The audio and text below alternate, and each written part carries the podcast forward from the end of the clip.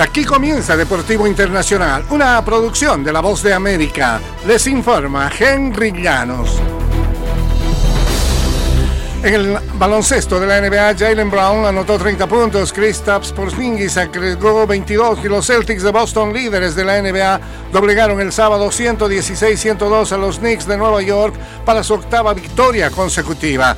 Jason Tatum consiguió 19 puntos y Derek White agregó 13 para los Celtics, que han ganado 10 de sus últimos 11 partidos.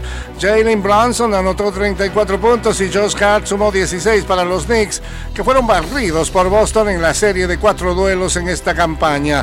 Boston abrió la segunda mitad con una ventaja de cuatro puntos antes de desatar un récord de 30-11 para ampliar esta diferencia.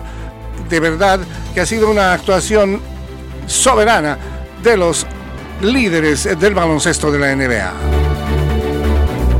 En otras acciones, Nikola Jokic tuvo 32 puntos, 16 rebotes y 16 asistencias para su tercer triple doble consecutivo y el décimo octavo de la temporada después de que su tiro en la bocina selló el triunfo en el último enfrentamiento ante Golden State.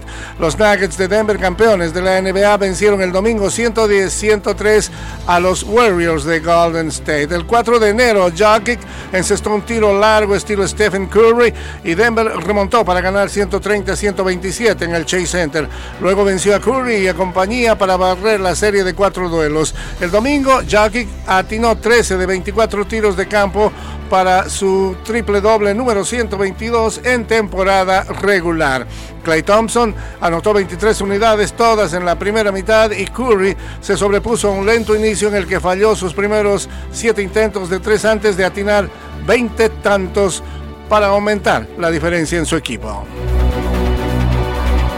En el fútbol internacional, Luka Modric hizo estallar de júbilo el estadio Santiago Bernabé mientras sus compañeros lo abrazaban después de darle al Real Madrid una dramática victoria el domingo por 1-0 sobre el Sevilla en la Liga Española. Modric ingresó de cambio a los 75 minutos y 6 después sacó un soberbio disparo desde la media luna al fondo de las redes para pegar en un poste. Con el apurado triunfo, los merengues se consolidaron al frente de la liga al contar con 65 unidades, 8 por encima del Barcelona, que el sábado goleó 4-0 al Getafe. Girona, que suma 56 puntos, podría recuperar el segundo lugar con una victoria hoy lunes ante el Rayo Vallecano. Esta persistencia es uno de nuestros fuertes que jamás paramos, insistió, y creamos lo buscamos hasta el final, decía Modric.